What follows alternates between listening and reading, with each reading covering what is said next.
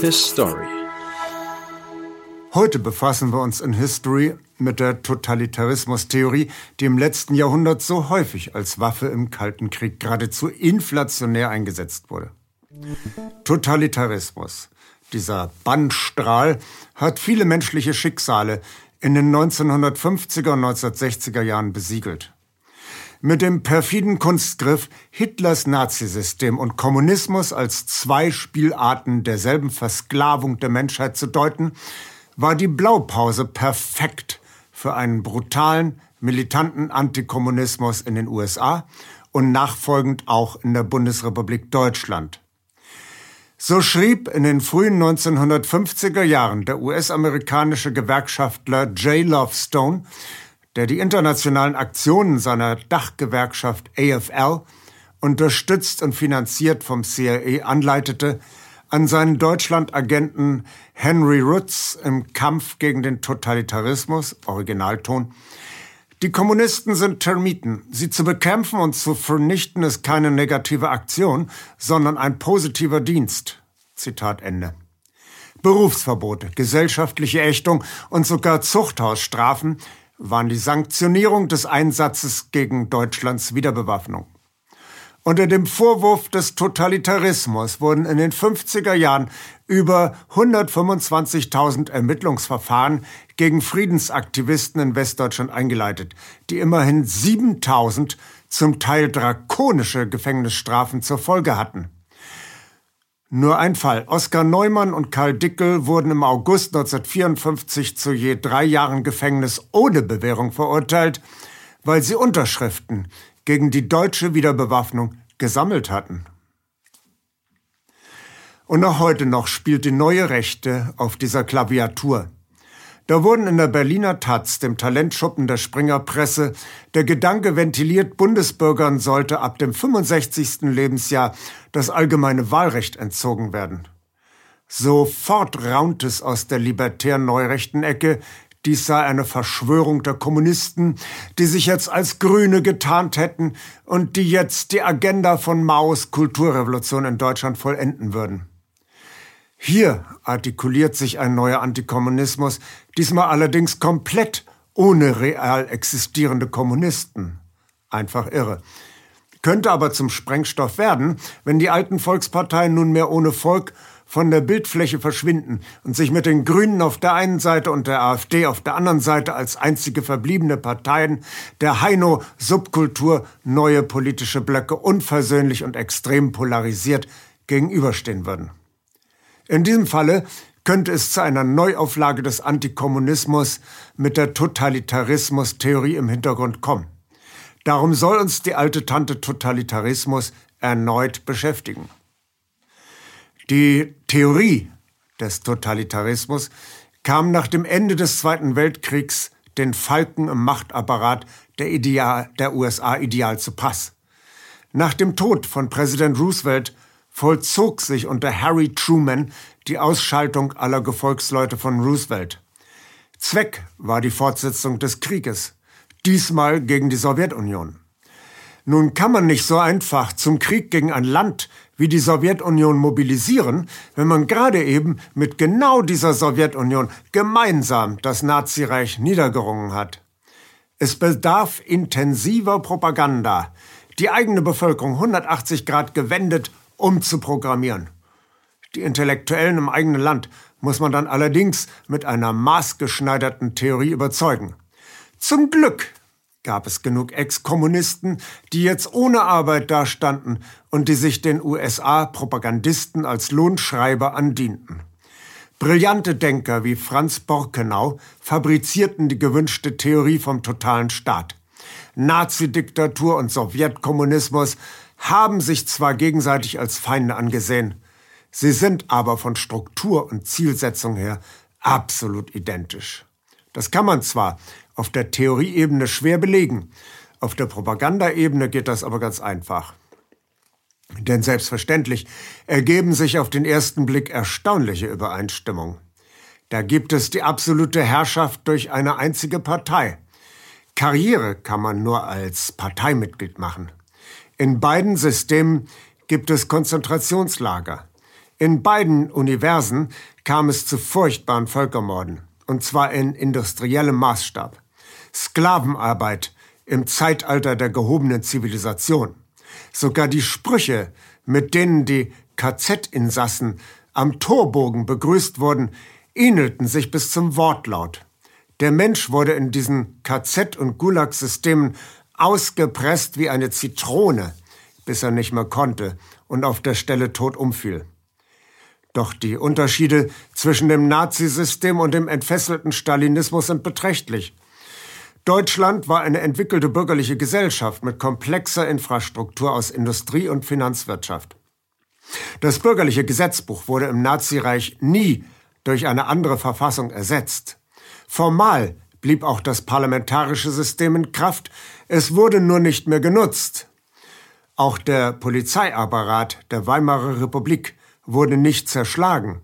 All die genannten Institutionen bekamen lediglich parallele Strukturen aufgepfropft, die letztlich den Daseinszweck der bürgerlichen Überreste pervertierten. Auch das Privatleben im Nazireich blieb im Großen und Ganzen unangetastet. Die Familie wurde entmachtet durch die Einrichtung der Hitlerjugend, das ist richtig. Und pompöse Aufmärsche und spezielle Feiertage wie der Tag der Arbeit am 1. Mai erinnerten periodisch wiederkehrend die Menschen draußen im Lande daran, dass sie jetzt im Dritten Reich angekommen waren. Zugleich war Herr Dr. Goebbels klug genug, den Leuten unpolitische Unterhaltung und puren Spaß bis hin zur Klamotte zu bieten und sie nicht mit politischer Indoktrination zu peinigen. Ja, durch die aufrüstungsbedingte Hochkonjunktur konnten sich die Leute sogar Konsumartikel leisten, die in den vorherigen schlechten Zeiten nicht erschwinglich waren.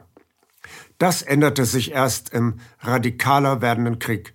Und ab dann kam auch das System der Konzentrationslager und der Holocaustmaschine überhaupt erst richtig in Fahrt. Demgegenüber war der stalinistische Terror allgegenwärtig, zumindest im europäischen Teil der Sowjetunion. Extreme Armut tunkte das Land in dunkle Schwermut. Ganze Völker wurden quer durch das Riesenreich geschleift, Familien auseinandergerissen. Ganze Berufsgruppen wie die kulakischen Bauern sind ausgerottet worden. Die Indoktrination lief auf allen Kanälen ohne Pause. Die gegenseitige Denunziation war total. Zudem steigerte das viel zu wenig bekannte Stachanow-Akkordlohnsystem die Konkurrenz unter den Arbeitern ins Unerträgliche, genauso wie die Abschaffung der Arbeitslosenunterstützung. Eigentlich ein Paradies des Marktradikalismus, allerdings mit dem kleinen Schönheitsfehler, dass es hier keinen Markt mehr gab. All das führen wir hier nicht an, um den Nazi-Terror reinzuwaschen und dem Antikommunismus neuen Zunder zu liefern. Es geht lediglich darum zu klären, dass man bei derart fundamentalen Unterschieden nicht für beide Systeme denselben Begriff verwenden kann. Äpfel und Birnen bleiben nun einmal Äpfel und Birnen. Punkt. Es gibt unterschiedlichste Varianten der Totalitarismustheorie. In Deutschland gehörte es früher zum guten Ton, sich diesbezüglich auf Hannah Arendts Spielart zu berufen. Man brauchte nur Hannah Arendt zu hauchen, und schon legte sich eine respektvolle Stille über die Runde, und weitere Nachfragen nach Konkretisierung verboten sich von selber. Denn gelesen hat wohl kaum jemand Arends sperrigen Wälzer Elemente und Ursprung totaler Herrschaft aus dem Jahr 1951. Sonst hätte sich gewiss Widerspruch gegen dessen Inhalt artikuliert. Denn das Werk stellt eine derbe Publikumsbeschimpfung dar. Hannah Arendts Buch atmet nämlich mit jeder Seite den Geist einer elitären Überheblichkeit gegen die einfachen Leute. Den Unmut der Eliten darüber, dass sich immer häufiger und immer lauter die einfachen Leute erfrechen, in allen möglichen gesellschaftlichen Angelegen mitreden zu wollen. Durchweht Hannah Arendts Buch.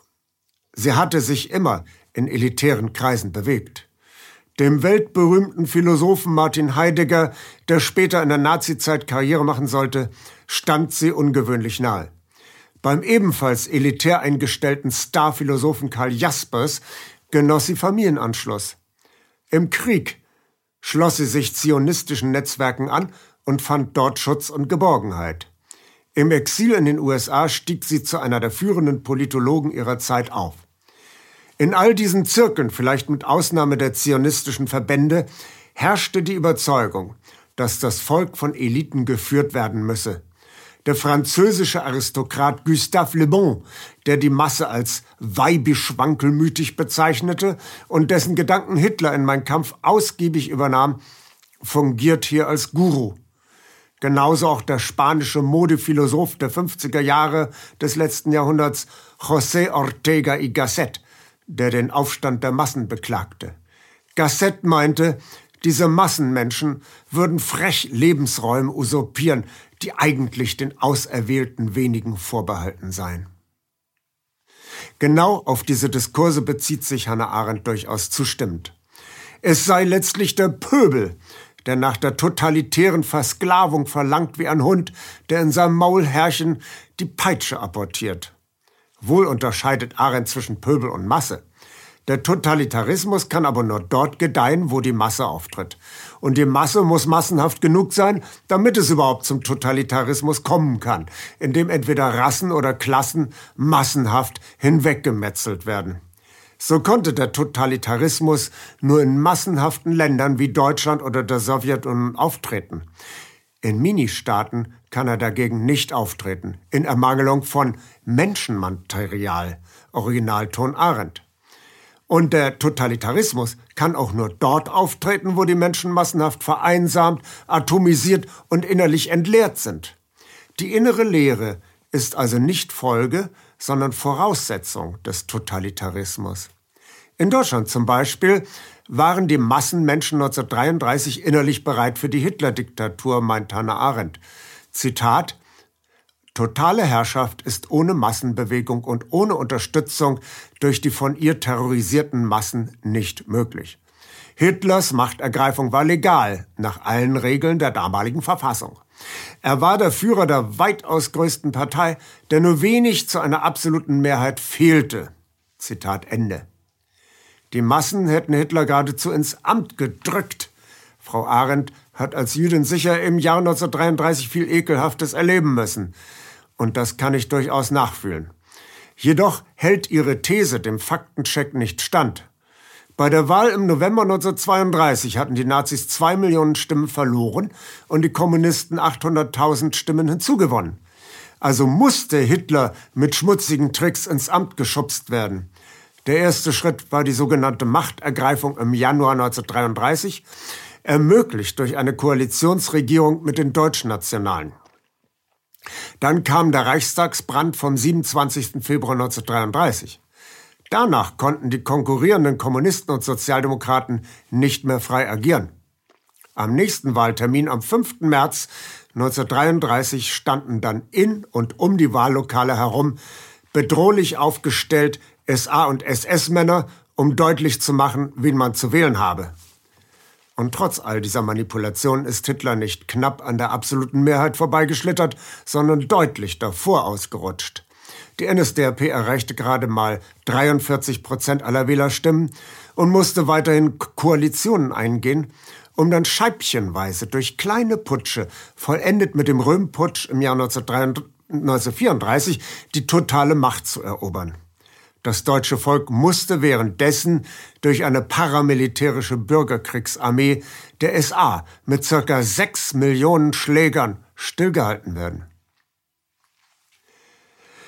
Diese offensichtlich ungerechte und durch keine Fakten untermauerte Verurteilung der von Arendt geschmähten Massen bei Hitlers Wahl war noch mit der Bemerkung garniert, Zitat, dass moderne Massen in dieser Hinsicht nicht anders reagieren auf bekannte und vorausgesagte Grausamkeiten als der Pöbel aller Zeiten, haben Demagogen immer gewusst. Zitat Ende. Damit wurden die Opfer zu Tätern deklariert. Totalitäre Bewegungen sind Massenbewegungen, ihr Urteil. Diese Verurteilung der einfachen Menschen hat den Zeitgeist der Adenauer-Epoche tief geprägt. Das kam ganz unten an und äußerte sich auf diese Weise. Der Mensch ist nun einmal schlecht. Zitat Ende. Erst der Aufbruch der 68er Generation hat diese Täter-Opfer-Umkehrung kritisch hinterfragt und stattdessen die Position der unteren Schichten eingenommen. In der Weimarer Republik habe sich bereits ein Zusammenbruch der Klassengesellschaft abgezeichnet. Und hier gelangt Frau Arendt zu einer für heutige Verhältnisse bedrohlich klingenden Diagnose der Verfallserscheinung einer Fassadendemokratie. Wo nämlich die einfachen Leute zunehmend begreifen, dass sie im repräsentativen Parlamentarismus gar nicht vorkommen und noch gar nicht gemeint sind, wird sich der Zorn der Geprellten auf unberechenbare Weise Luft machen.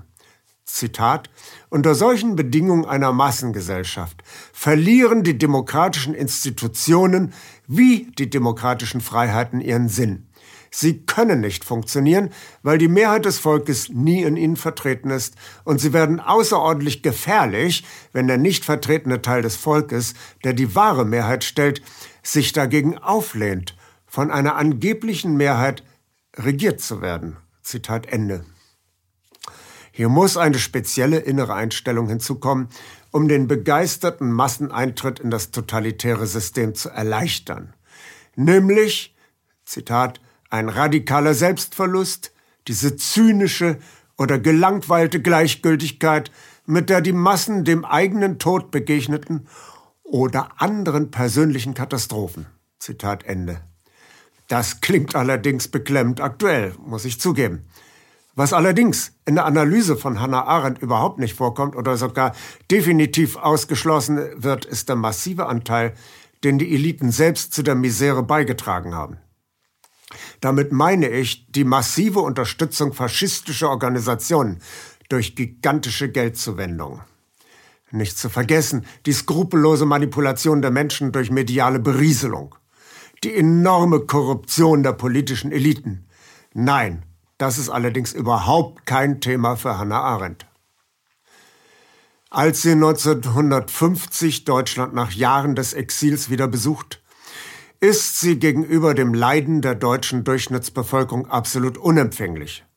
Sie schreibt von apathischen, seltsam emotionslosen Menschen auf der Straße. Die ausgebombten Hungerleider sind für sie bestrafte Täter, keine Opfer. Sie scheinen ihr Leiden wohl redlich verdient zu haben. Und sie sind wohl auch nicht in der Lage, sich im weltweiten geopolitischen Gerangel klar zu positionieren. Zitat Hannah Arendt. Furcht vor einer russischen Aggression führt nicht notwendigerweise zu einer unzweideutigen proamerikanischen Haltung, sondern oftmals zu einer entschiedenen Neutralität, als ob eine Parteinahme in dem Konflikt ebenso absurd wäre wie bei einem Erdbeben. Zitat Ende. Hannah Arendts Elemente und Ursprünge totaler Herrschaft wurde zum führenden Werk der bundesdeutschen Totalitarismus-Theorie. Neben der Alleinschuld des Volks bzw. der Masse bzw. des Pöbels sollte, wir deuteten es schon an, die Formel Stalinismus gleich Nazismus ihren nachhaltigen Einfluss auf das politische Denken bis heute ausüben. In letzterem Punkt hätte allerdings spätestens 1966 eine Korrektur vollzogen werden müssen. Denn im Vorwort zur Neuauflage in jenem Jahr stellt Arendt klar, dass die Anwendung des Totalitarismusbegriffs auf die Sowjetunion sich lediglich auf die Stalin-Jahre 1929 bis 1941 und dann wieder von 1945 bis 1953 bezieht. Während der vier Kriegsjahre hatte Stalin seinen Würgegriff gelockert und versucht, alle Bürger der Sowjetunion für den großen Vaterländischen Krieg zu motivieren. Mit Erfolg, wie wir heute wissen. 1953 verstarb Väterchen Stalin. Unter den Nachfolgern wurde der Terrorapparat abgebaut und man kann dann nicht mehr mit Fug und Recht von einem totalitären System in der Sowjetunion sprechen, nur von einer Tyrannis. Ja, Hannah Arendt sieht sogar im westlichen Wertesystem die Gefahr totalitärer Ambitionen. Zitat Es erleichtert nicht gerade die Lösung der Probleme, weder theoretisch noch praktisch, dass uns die Ära des Kalten Krieges eine offizielle Gegenideologie hinterlassen hat, den Antikommunismus, welcher gleichfalls dazu neigt, einen Anspruch auf Weltherrschaft zu entwickeln. Zitat Ende. Was kümmert das die Propagandamaschine? Die Propagandamaschine zerkleinert, zerkaut und verdaut mit schöner Regelmäßigkeit die Erkenntnisse der herrschenden Wissenschaft und beißt die Krümel mit großem Eifer aus ihrem Zusammenhang. In der öffentlichen Wahrnehmung ist lediglich hängen geblieben. Das Volk ist schuld. Und Kommunismus und Nazis sind dasselbe. Solche fragmentierten Ideologeme bedürfen keiner Korrektur mehr. Sie tun ihren nützlichen Dienst. Sie bohren sich fleißig immer tiefer ins Hirn. In diesem Nebelschleier können Politiker mit großer moralischer Rechtfertigung jeden als Agenten Moskaus verteufeln, der sich der Vereinnahmung Deutschlands durch die NATO in den Weg stellt. Und von den antikommunistischen Restbeständen in den Köpfen der Menschen draußen im Lande kann man auch dann noch profitieren, wenn der auserkorene Feind schon lange nicht mehr Sowjetunion, sondern Russland heißt. Und wenn der amtierende Präsident dieses Russlands sich mühsam durch einen Sumpf von Korruption durchmeandriert, um auf Dauer rechtsstaatliche Verhältnisse und verlässliche Sozialleistungen zu ermöglichen, dann ist das natürlich auch nur eine Ausgeburt niederer Gesinnung, vermutet der Neototalitarismus-Theoretiker in den Premiumblättern des Mainstreams. Die alte Schablone aus den Tagen des Kalten Krieges ist in den Köpfen immer noch drin und wird gerade mit neuen Inhalten aufgepeppt. Diagnose Totalitarismus 2.0. Wir lernen aus der Geschichte, wie wir die Zukunft besser machen. His Story. Danke, dass Sie Apolut eingeschaltet haben. Wir sind ein unabhängiges Presseportal. Uns geht es um Meinungsvielfalt, Toleranz und einen möglichst breiten Debattenraum, denn nur so funktioniert Demokratie. Unsere Arbeit ist technisch aufwendig und kostet Geld. Da Sie immer wieder hier sind, unterstützen Sie Apolut am effektivsten mit einem Dauerauftrag. Mehr Infos auf apolut.net/unterstützen. Apolut ist keine Einbahnstraße. Lassen Sie uns in Kontakt bleiben. Abonnieren Sie den Apolut Newsletter, so verpassen Sie nichts registrieren Sie sich auf apolut.net/newsletter. Natürlich gibt es Apolut auch als App. Einfach auf apolut.net/app runterladen und mobil auf dem Laufenden bleiben. Apolut. Das denke ich auch.